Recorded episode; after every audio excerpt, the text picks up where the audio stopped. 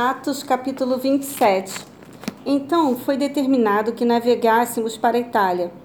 Paulo e alguns outros presos foram entregues a um centurião chamado Júlio, que pertencia ao regimento imperial. Embarcamos num navio de Adrimítio, que estava prestes a navegar para alguns portos pela costa da província da Ásia, e saímos ao mar. Estava conosco Aristarco, um macedônio da Tessalônica. No dia seguinte, chegamos a Sidom, e Júlio, num gesto de bondade para com Paulo, consentiu-lhe que fosse visitar seus amigos e receber deles o suprimento de suas necessidades. Partindo dali, fomos navegando próximo à costa norte de Chipre, porquanto os ventos eram contrários. Havendo atravessado o mar aberto, ao longo da Cilícia e Panfilha, aportamos em Mirra, na Lícia. Ali, o centurião encontrou um navio alexandrino que estava pronto a rumar para a Itália e ordenou que embarcássemos nele. Navegamos lentamente por muitos dias e foi em meio a muita dificuldade que chegamos a Sinido. Mas, não nos permitindo os ventos prosseguir mais adiante, navegamos ao sul de Creta, defronte de Salmona. E enfrentando o mar e os ventos, costeamos a ilha até alcançar um lugar chamado Bons Portos, perto do qual ficava a cidade de Lazéia. Tendo perdido muito tempo, agora a navegação por aquelas águas tornara-se por demais perigosa. Eis que o dia da expiação já, já havia passado, e portanto Paulo os advertiu: Senhores, antevejo que essa viagem será desastrosa, com avarias e muito prejuízo, não apenas em relação à carga e ao navio, mas também para as nossas próprias vidas.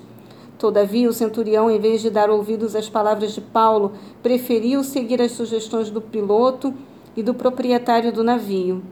Levando em consideração que o porto não era apropriado para passar o inverno, a maioria decidiu que deveríamos seguir navegando, com a esperança de alcançar Fenice e ali passar o inverno.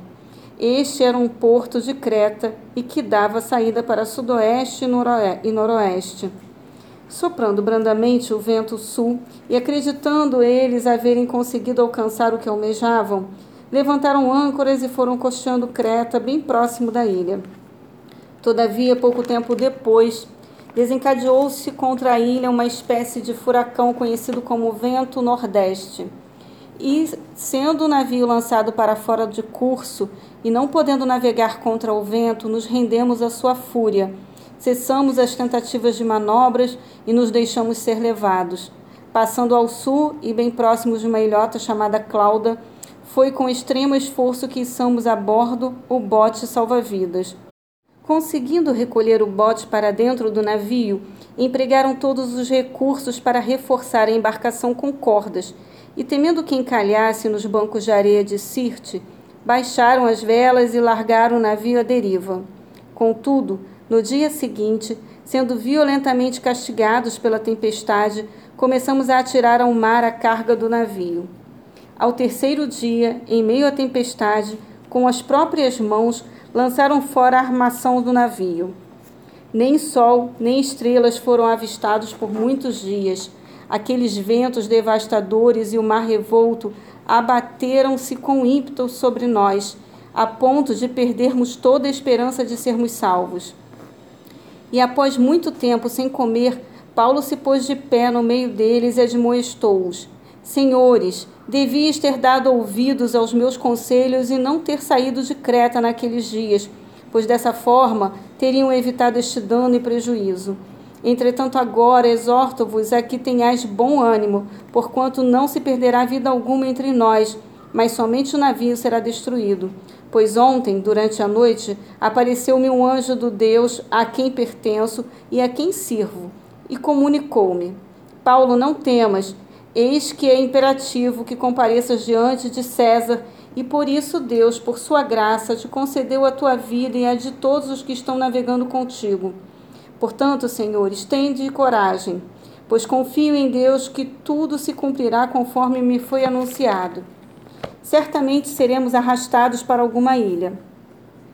Chegou a décima quarta noite de agonia e continuávamos sendo impelidos pela tempestade no mar Adriático, quando por volta da meia-noite os marinheiros pressentiram que estávamos nos aproximando da terra. Então lançando a sonda, concluíram que a profundidade era de 37 metros. Pouco tempo mais tarde, lançaram a sonda uma vez mais e verificaram 27 metros.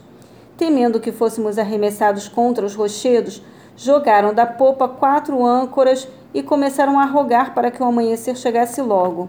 E aconteceu que alguns marinheiros, tentando escapar do navio, começaram a baixar o bote salva-vidas ao mar, a pretexto de lançar âncoras pela proa. Então Paulo declarou ao centurião e aos soldados: Caso estes homens não permaneçam conosco a bordo, vós não podereis ser salvos. Diante disso, os soldados cortaram as cordas que prendiam o bote salva-vidas ao navio e o deixaram cair ao mar. Logo aos primeiros sinais do alvorecer, Paulo insistia que todos voltassem a se alimentar, encorajando-os. Hoje já é o décimo quarto dia que estáis em vigília contínua e em absoluto jejum. Eis que agora eu vos exorto a que comais algo, porquanto somente dessa maneira podereis sobreviver. Nenhum de vós perderá um só fio de cabelo. E havendo dito isso, tomou o pão e deu graças a Deus diante de todos. Em seguida, partiu o pão e começou a comer. Num momento, todos se reanimaram e também se alimentaram. Estavam a bordo 276 pessoas.